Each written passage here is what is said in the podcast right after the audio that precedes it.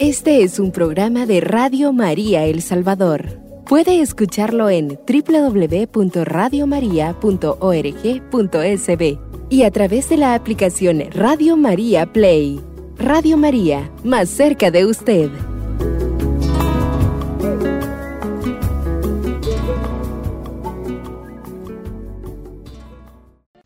Estamos tratando el tema de la depresión y la dirección espiritual como las personas que padecen depresión tienen que buscar también la perfección espiritual. Les hablé de que hay muchos santos y santas que han padecido depresión y que esto está presente en muchos hombres y mujeres espirituales más de lo que nosotros creemos. Teresa de Jesús estábamos viendo un libro suyo de las fundaciones en donde da abundantes consejos de cómo acompañar a las hermanas o a cualquiera que esté pasando por estos trances depresivos o que en todo caso padezca de depresión. Porque hay personas que tienen ya de nacimiento, o al menos eh, se vuelven en gran parte como una enfermedad tan común como los que padecen de la presión, del corazón, de artritis, de lo que fuera. La depresión también hoy no tiene por qué ser tan dramática. Y si bien es cierto, hay personas que tienen situaciones difíciles, la verdad que la medicina, en toda su rama psiquiátrica, ha desarrollado bastante la medicina como para que las personas, depende de la enfermedad que tengan, que sean bipolares, esquizofrénicos, psicóticos, depresivos, llenos de ansiedad y demás, que todos tengan una medicina. Pero ante todo está esta capacidad que todos hemos de luchar por tener un mayor dominio sobre nosotros mismos. De hecho, y estuvimos hablando que el gran peligro que tienen los depresivos es abandonarse a su depresión y a su malestar y victimizarse mucho de lo que mal que se sienten. Pero también se dice, dicen algunos especialistas de la depresión, que cuando la persona se abandona a sí mismo y que pobrecito lo que me está pasando y se dejan, es decir, que la depresión le lleve la vida, pues tenemos unas personas que definitivamente van a sufrir más de la cuenta. Aunque cualquiera que esté pasando depresión, eso no le exime a que usted luche por las virtudes y que haga esa como fuerza de oposición, por decirlo así, a la depresión, a no abandonarse solamente en ella, porque de lo contrario usted pues va a caer cada día en mayores miedos, en mayores temores y en mayores situaciones en donde usted se va a ver impotente, pero en gran parte tiene que ver porque usted se abandona y ya porque le han dicho que usted tiene depresión, entonces ya eh, lamento, padezco depresión. No, dice Santa Teresa, usted tiene que esforzarse. El hecho que tenga depresión no exime de la lucha por las virtudes, por ser más agradable a Dios y por ser más agradable al prójimo. Nos decía Teresa que el peligro que ella mira es de que en este tiempo a muchos, em, ya diciendo pues que son melancólicos o depresivos, todo se, les, todo se les perdona. Y dice Teresa que ella tiene miedo que bajo ese pretexto eh, quiera ganar el maligno también muchas almas. ¿En qué sentido? En que, pues, eh, cuando ya la persona vive así, que yo soy depresivo y así pobrecito, como que se abandona, ya lo estaba diciendo, a su estado depresivo y pareciera que no tiene fuerza de voluntad y que no hace ninguna lucha, ¿no? Y dijimos la vez pasada de que usted, aunque padezca la depresión, tiene que salir a caminar, intentar no hacer siestas en el día, porque eso le va a impedir el sueño en la noche, hacer mucha actividad física. Y ya Teresa nos va a seguir dando otras alternativas. Uno de los puntos que Teresa considera que es el más grave en cuanto a la depresión, además de abandonarse y que con este cuento o con este pretexto de la depresión muchos queden como ahí, como tirados por el suelo, por decir así, pobrecito yo soy depresivo o pobrecita yo soy depresiva, eh, hay que luchar contra eso, pero un punto en el que, por el cual nosotros debemos de estar siempre alertas, es que dice Teresa que uno de los mayores males de estas enfermedades nerviosas es que como que afectan eh, el entendimiento. Esto significa, por tanto, como que no podemos usar correctamente nuestra razón.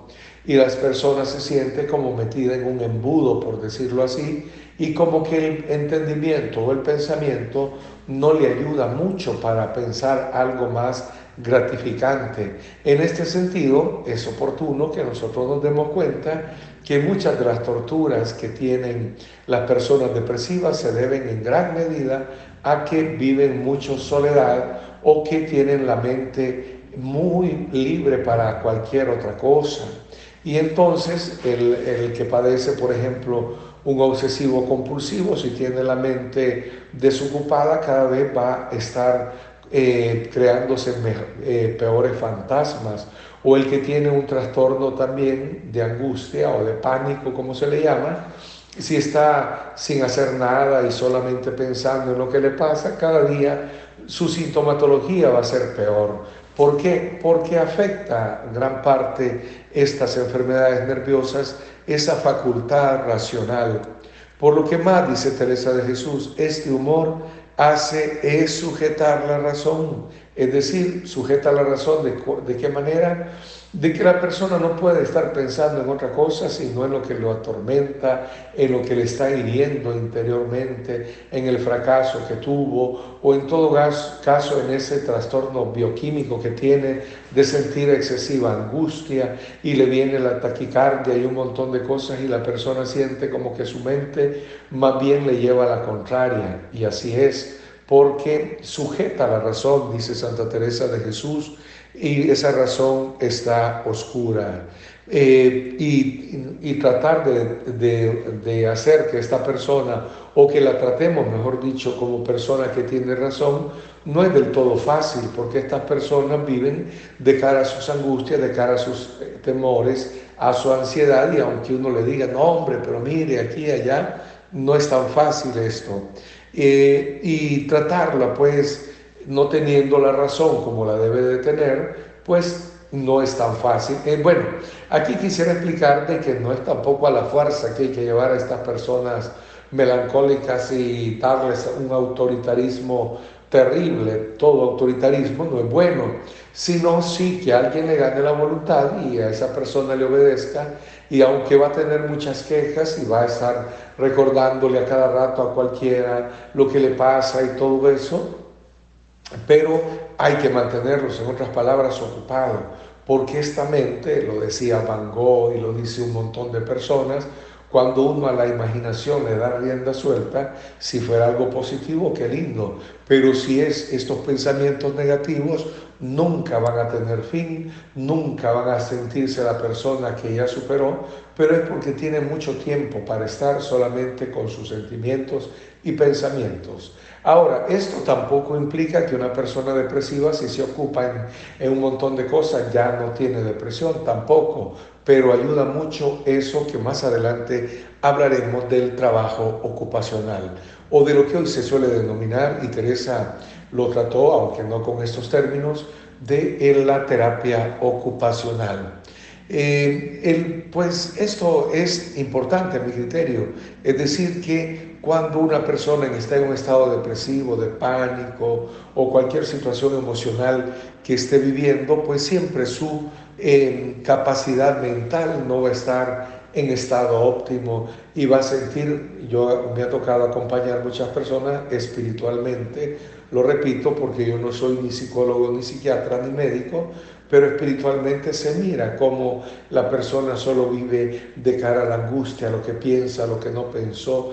Y como muchas veces les dije que cuando hay trastorno de sueño y además trastorno de apetito, de sueño es de que las personas padecen insomnio, que no pueden dormir. Y si además de eso, habitualmente cuando hay también trastorno de sueño, en muchas ocasiones en estos depresivos también hay trastorno alimenticio. Entonces, una mente se alimenta también de lo que nosotros comemos, de los nutrientes, de las proteínas, de las vitaminas. Y si además de esa persona no ha dormido, como lo dije la vez pasada, y no ha comido, olvídese, le va a presentar cualquier irracionalidad y le va a decir a usted que ve esto, que oye lo otro. Y si usted no está un poquito formado, lo que le va a pasar eh, es de que va a andar tan asustado o más asustado que la misma persona que le están pasando estas situaciones. Eh, también, como es un montón de consejos que da, dice que en muchas ocasiones pareciera que estas personas como que están sanas y como que ya pues pasó todo aquello, pero cuando es una depresión hereditaria, pues, o que la persona tiene esos balances bioquímicos, pues unos días van a estar bien, o años incluso bien, pero de repente le va a venir un repunte de todo eso. Es como el coronavirus, que por momentos sentimos que ya se venció y de repente vienen el montón de casos. Pero algunas personas juzgan mal a los depresivos o a los que tienen estas enfermedades nerviosas porque dicen, ese es lo que se hace, ese es lo que quiere ser, es un víctima aquí y allá y todo lo demás. No entienden esto, que la depresión, como otras enfermedades nerviosas y mentales, hay momentos en muchos que pareciera que están bien y como que ya nunca más va a volver a pasar eso, ¿no? Usted ni lo dé por como que ya se curó, ni esté diciendo que está del todo enfermo, porque hay muchas personas que, bueno, algunas Dice la psicología de que el 90% de las personas en este mundo está propenso a vivir un episodio depresivo en su vida, por lo menos a vivir uno, te quedaste sin trabajo, un colapso familiar, cualquier situación difícil, pero esas son transitorias, pero hay personas que ya viven con depresión o tienen depresión eh, agudizada, algunos en más, otros en menos grado, y eso lo miraba Santa Teresa en sus monjas y lo miraba también en muchos seglares. Dice Teresa que cuando están enfermos o se sienten mal, que no hay que darles la libertad para que cuando estén buenos no sean señores. Es decir, que una persona cuando está enferma en una crisis muy grave, se le pueden dar muchas libertades, no, pobrecito, no te levantes, no, pobrecito, aquí y allá, o pobrecita, aquí y allá, no. O sea, mantengamos al enfermo en la medida de lo posible, según los criterios de Santa Teresa, en unos rangos de cierta normalidad. Ciertamente habrán días de que el depresivo no va a estar para mucho y hay que saberlo comprender, pero hay que reforzarle que él o ella, depende de quién sea la que padezca depresión, que tiene que hacer su mejor esfuerzo. Pero también cuando están en esos periodos agudos, nos dice Santa Teresa que no tomen libertades, que después, cuando ya están sanas, van a querer continuar viviéndolas. Por ejemplo, el que no quiere hacer nada, pues cuando está muy grave, pues es normal hasta cierto punto que no quiera hacer nada, pero por otro lado hay que pedirle que por lo menos haga cualquier cosita, porque si no, usted va a tener cada vez peor a esa persona. Así que el depresivo o la depresiva, depende el, el grado que tenga, también va a poder salir a hacer cualquier cosita, aunque le cueste un mundo. Y aunque a usted le parte el corazón de ver cómo lo está haciendo con la paciencia, o nervioso, temblando, o tenso, pero es bueno que haga algo, porque de lo contrario se va a abandonar. Hay grados y grados de todo esto, pero es importante hacerle ver y hacerle sentir al que padece este episodio de que no se tome muchas libertades porque en la medida de lo posible debe, debe intentar, intentar, recalco el intentar, llevar una vida lo más normal que pudiese para que también cuando ya esté del todo sano, pues lleve como un piloto automático de llevar la vida muy normalmente. En el tiempo de Teresa, los que padecían depresión no querían eh, las relaciones fraternas, no querían relacionarse con nadie, no querían que nadie les dijera nada y todo eso. Y eso es típico de un estado depresivo. Así que no hay que permitirle de que se vuelva malcriado o se vuelva intolerante y todo lo demás, que aunque es normal que tengan el carácter un tanto trastornado, pero que hagan su mejor esfuerzo. Ya volvemos.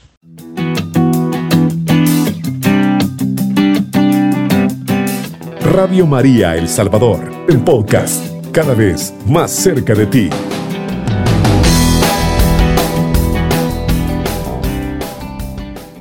Atento hermano que está en depresión o hermana que está en depresión El Señor le ama con su depresión y le ama con todo lo que usted está viviendo, con todos los líos y conflictos que pueda tener. El Señor sabe entender que usted está en ese episodio y que es normal hasta cierto punto la alteración del ánimo, del carácter, pero el Señor así le ama. Nunca se condene a usted misma porque esa fue la tentación de Judas, que no se sintió amado ni se sintió perdonado. Usted, a pesar de lo que está viviendo, de todo lo que viva, eh, ahí en conflicto, o que no la entiendan o que no lo entiendan, a sentirse amado por este Señor. Eh, Teresa, volvemos al punto, ¿verdad? Eh, nos habla también que cuando están malos siempre se quieren salir con la suya y decir todo lo que se les viene en la boca. Es decir, Teresa considera de que eh, el depresivo o la depresiva, si bien es cierto hay que ser bondadosos y misericordiosos, pero tampoco hay que tolerarles malcriadezas, frases hirientes y cosas por el estilo.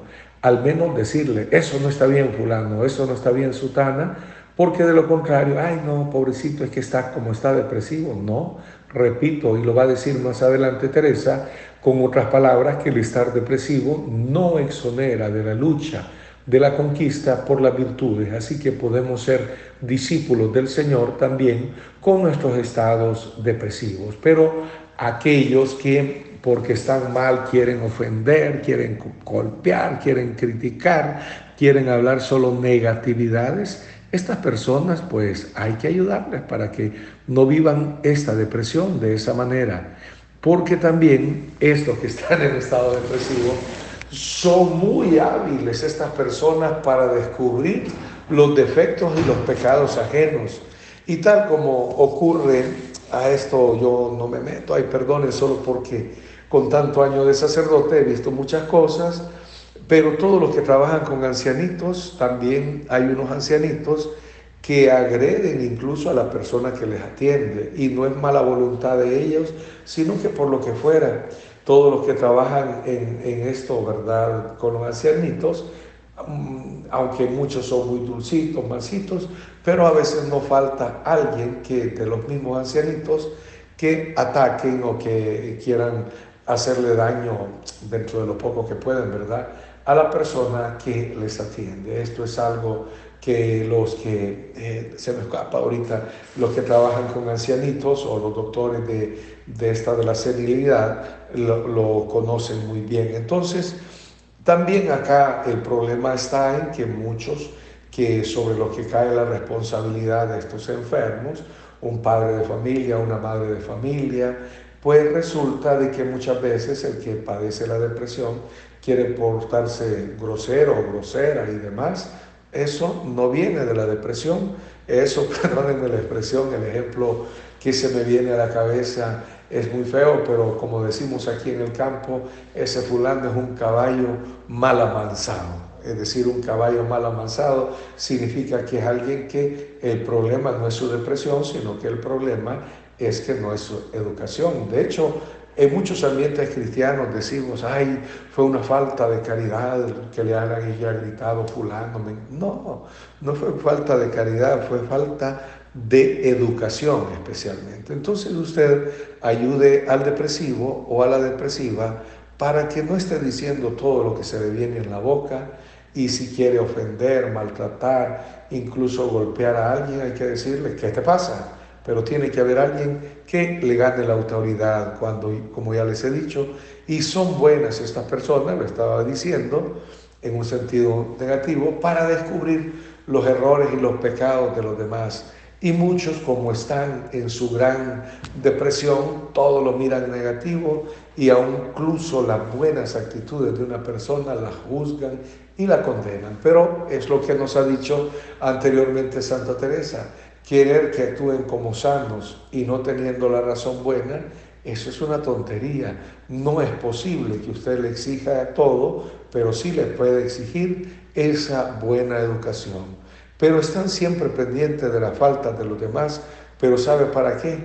Para hacer sentir que todo está malo. Y como el depresivo eh, vive ese dramatismo como que nada es bueno, como que todo está malo, pues entonces en el fondo, cuando mira los defectos de los demás, reales o imaginados, pues quiere como llenar de oscuridad a todos y que prácticamente embarrar en su depresión a todos. Esto es, repito, cuando el que padece la depresión no es humilde, como nos dice Santa Teresa de Jesús, porque cuando es humilde es una persona que se deja ayudar, es una persona que se deja corregir y va haciendo el mejor esfuerzo que pueda. Hay muchos depresivos que andan por ahí por la vida y que tienen generalmente muchos conflictos con todo el mundo, porque es parte de su desajuste. Y cuando les dicen debería tener un psicólogo, un psiquiatra, yo no estoy loco para ir a eso, ustedes son los que lo necesitan.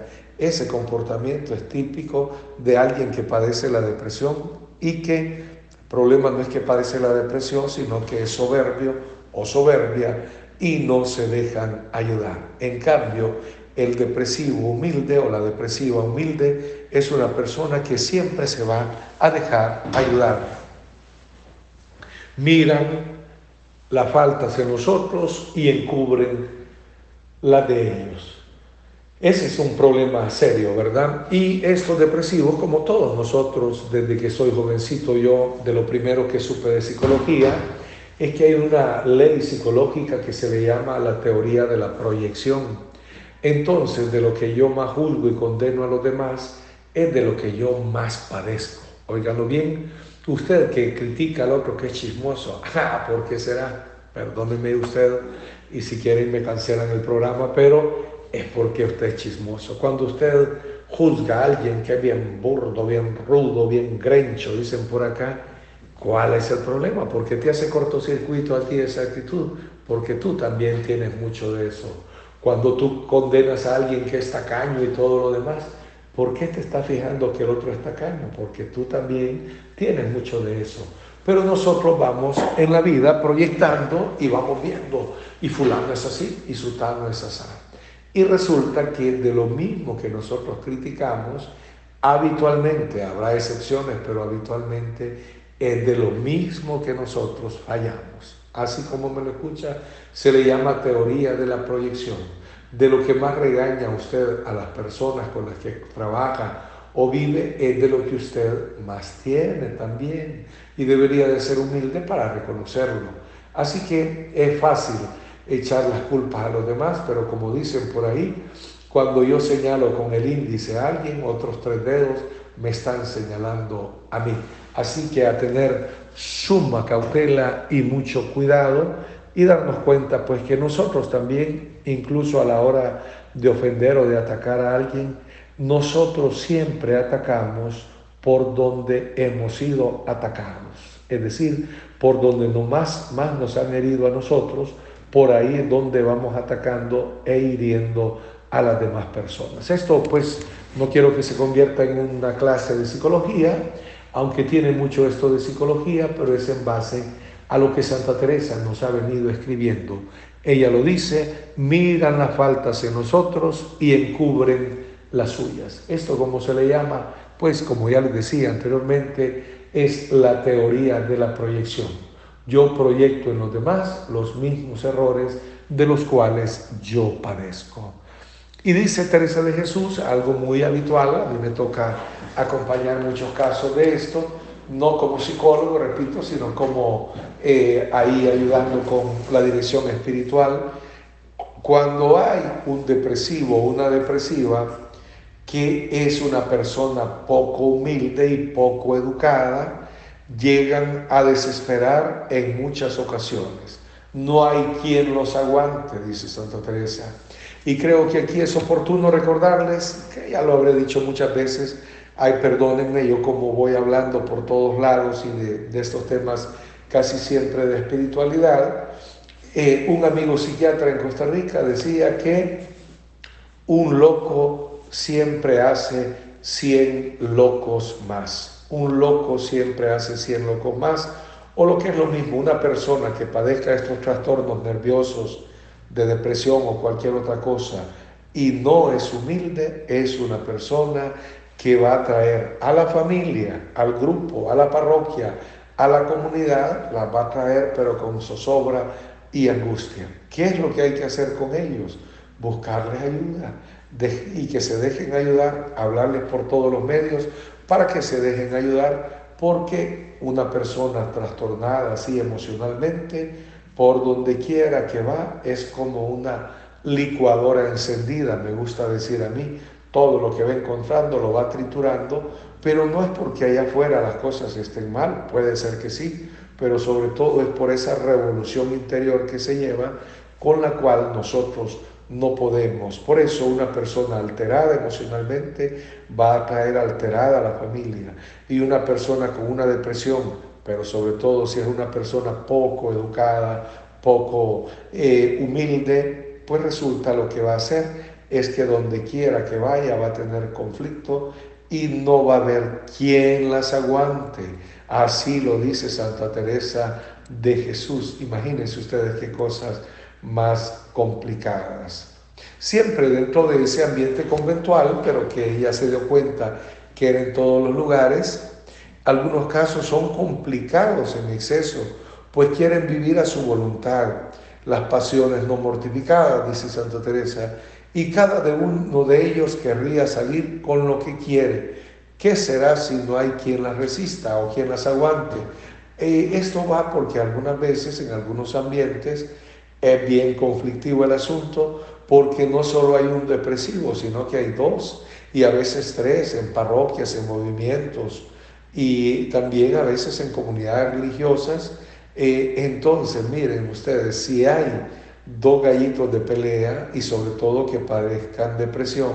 Gallitos de pelea me refiero a personas con depresión, poco humildes, poco mansas, pues van a andar en conflicto con todo el mundo, pero más cuando en un grupo hay líderes, porque hay líderes también, que padecen esta enfermedad y muchos de ellos, a veces, no siempre, son poco humildes y poco educados. Entonces, se tiran, como dicen acá, perdónenme la expresión, se tiran de a madre. Lo que uno dijo, el otro lo rebatió y están en un pleito de corvos, como decimos por aquí, es decir, hiriéndose siempre. Esto no es sano y alguien tiene que intervenir y alguien que le robe la autoridad, es decir, que pueda poner las cosas en justa razón, tiene que intervenir porque si no, la comunidad sufre, la familia sufre, la parroquia sufre, el movimiento sufre, donde quiera que estén estas personas, y no solamente uno, si, ya con uno se sufre bastante, pero si fueran dos, tres o más personas que padecen el mismo mal y además de padecer el mismo mal son poco educadas, poco humildes, eso se va a convertir, miren hermanos, peor que en un ring, se va a convertir en un verdadero infierno. Por eso, dice Teresa, hay que trabajarles también cuando están sanas a estas personas la humildad para que cuando estén enfermas también sean un poco consideradas con las personas que le atienden para no estar inventando cosas, ni estar atacando, ni agrediendo a nadie. Eso es lo mejor que puede sucederles, queridos hermanos y hermanas. Eh, ahorita estamos hablando mucho de cómo es la enfermedad, pero vamos a llegar, aunque mucho de esto nos ayuda ya, a cómo ir tratando todos estos fenómenos. Pero un punto importante es la humildad ante, aquel, aquella persona que padece depresión, que tiene que trabajar las virtudes y especialmente la humildad y dejarse orientar, no andar ahí eh, queriendo ofender ni difamar a nadie, porque esto es propio de la misma enfermedad. Hay que ser cristianos aún en medio de la depresión. Ya volvemos.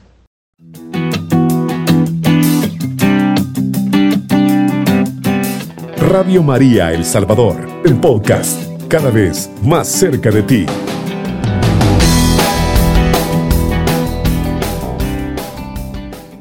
Vamos adelante. Teresa recomienda para los que tienen el servicio de la autoridad, se dice popularmente aquí en nuestro contexto el manda más o la manda más, que la razón, la razón, es decir, esa facultad mental que en la enferma está oscurecida, trastornada, podríamos decir nosotros, es menester, es necesario, esté más clara en la persona que está llamada a llevar las riendas del grupo, de la comunidad, de la parroquia, de la comunidad religiosa, de donde fuera, ¿verdad? Esto es trascendental, queridos hermanos y hermanas que es importantísimo que haya alguien que tenga un poquito de mayor conocimiento que la misma persona que está viviendo este problema.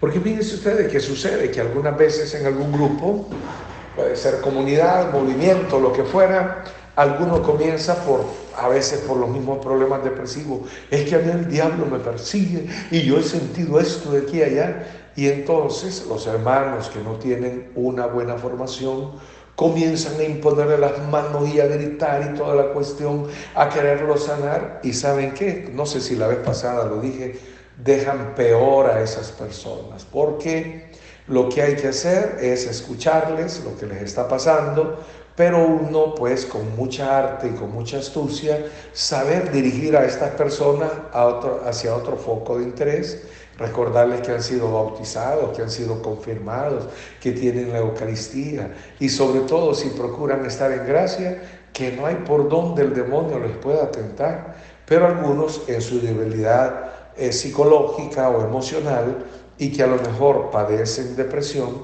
pues comienzan con muchas cuestiones que podrían ser alucinaciones. Y el hermano incauto, la hermana incauta, que no tiene otra un, otro horizonte, no es culpa de él ni de ella, comienza a, darle consejos, que tome agua bendita todos los días, que se ponga la medalla de San Benito, el santo escapulario, el rosario, y yo no digo que eso sea malo, de ninguna manera, yo soy obispo y yo sé lo importante de todas estas eh, sacramentales, como le llamamos, pero el asunto no es por ahí.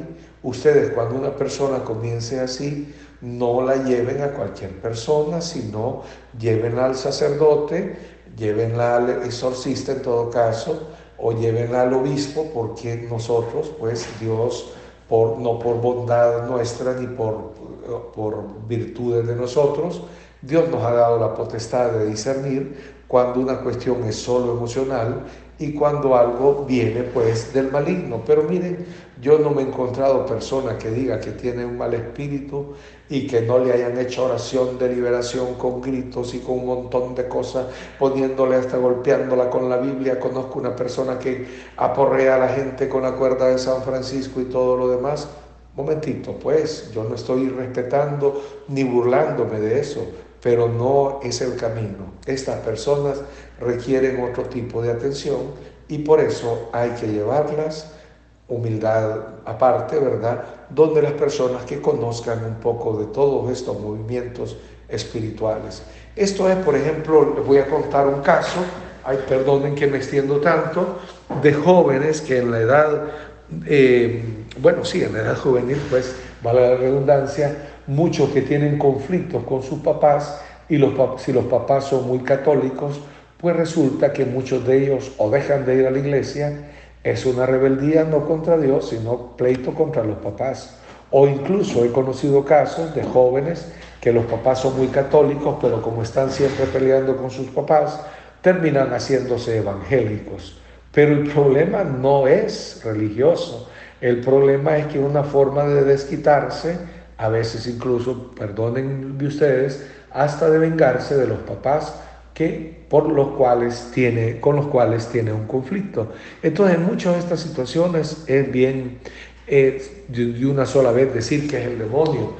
Habitualmente, muchas personas que tienen estos problemas, que sienten que el maligno les está acechando, que el demonio por aquí y por allá, hay que verificar siempre la salud psicológica y emocional de estas personas, porque estas cosas proliferan más o este patrón de comportamiento espiritual florece más en algunas personas que tienen muchos conflictos emocionales y que llevan historias pobrecitos o pobrecitas de mucho dolor, de violaciones, de abusos sexuales, de unos, unas familias enfermas definitivamente, pero no enfermedades físicas, sino enfermedades en cuanto a que habían problemas tan serios que nadie se acordó de amar en aquella familia, sino que aprenden muchos a sobrevivir. Los conflictos entonces emocionales, si usted ya fuera, por ejemplo, tiene un conflicto emocional y va a un grupo de oración, a cualquier retiro, podrá ser que el Señor le sane, sí, pero también otros debido a la profundidad que tienen en las heridas eh, emocionales, van a hacer cortocircuito con todo lo religioso. Pero no es porque lo religioso les enferme, sino porque ellos desde antes ya están heridos. Eso es como un carro descompuesto, ¿verdad? Un carro que no anda funcionando muy bien. Uno sale en el carro, pero podrá ser que allá, por alguna cuesta, por los leones, por decirlo así, recordando aquí un lugar, se te quedó el carro. ¿Será que lo que le hizo daño al carro fue la cuesta de los leones? No, el asunto era que ya el carro andaba mal y que llegó un momento en que se detuvo. Así también en estas situaciones emocionales. Si la persona que está herida emocionalmente se hubiera metido a, por decirlo así, a trabajar en el transporte, pues tendría problemas con todo lo del transporte. Pero como se ha metido a un mundo de lo religioso, entonces la temática que le va a hacer conflicto es la religiosa y, por eso se va a sentir que me está el demonio, me está envolviendo y siento esto, siento lo otro, pero ya es en el fondo no la religión la que le ha afectado, sino que la persona ya tiene sus heridas emocionales. Así que hay que tener mucho cuidado y mucho respeto con las personas que tienen esto, porque no se trata de bañarlas con agua bendita ni darles a tragar sal exorcizada y toda la cuestión así por así. Con eso, algunas veces, si no los tratamos con dignidad, se sienten peor porque se miran el bicho raro. Uno lo que hay que reforzar es la fe. Oye, hijo, o Ah, cuando a ti te bautizaron, el sacerdote te ungió el pechito con el óleo de los catecúmenos, que es el óleo del exorcismo, de tal manera que a ti no te puede dominar el maligno. Oye, hijo, hija, tú hiciste la primera comunión, eh, vives la Eucaristía.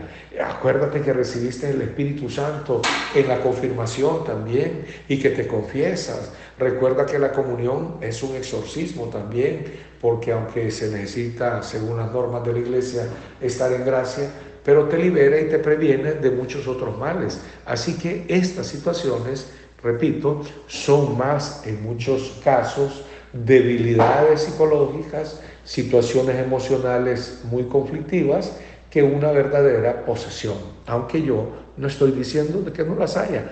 De hecho, hay grandes estudios en el Vaticano sobre eso de las posesiones y un escaso porcentaje es que los especialistas no encuentran qué fue lo que pasó ahí, una explicación racional. Por eso usted está fortalecido. Así que mire, todo bautizado es un ungido de Dios, es una ungida de Dios. Todo bautizado tiene el triple poder de sacerdote, profeta y rey. Así que andar por la vida ahí siempre pensando que los demás o que yo soy el bicho raro y me ataca a mí el maligno por no sé qué y por no sé cuándo, no es del todo cierto. Usted está fortalecido interiormente. Pero a veces también, y lo digo con mucho amor y con mucho respeto, la forma o el enfoque de unos grupos espirituales en nuestra iglesia o de algunas corrientes hacen ver que todo es diablo y que todo es demonio. No, hombre, ya dice Santa Teresa que algo de eso hablaré cuando termine ya este tema de la depresión, que donde podemos decir demonio, demonio, digamos mejor Dios, Dios, Dios. Y que pues eh, si uno, dice Santa Teresa, está en estado de gracia, más que temerle al demonio, el demonio es el que le teme a uno. Porque por la, con la Virgen, ¿por qué el demonio le teme tanto a la Virgen? Porque ella es la desbordada de gracia, la que Jaritomene. Dios te saluda María, llena de gracia. Esa no es la mejor traducción, sino que por el verbo que Jaritomene es desbordada en gracia, desbordada. Así es pues, y por eso el maligno le tiene gran terror a la Virgen Santísima porque ella es la llena de gracia. Así que póngase todas las medallitas y crucifijos que usted quiera. Y yo no estoy ironizando con eso, pero sobre todo recuerde mantenerse en gracia. Eso es lo fundamental. Confiésese.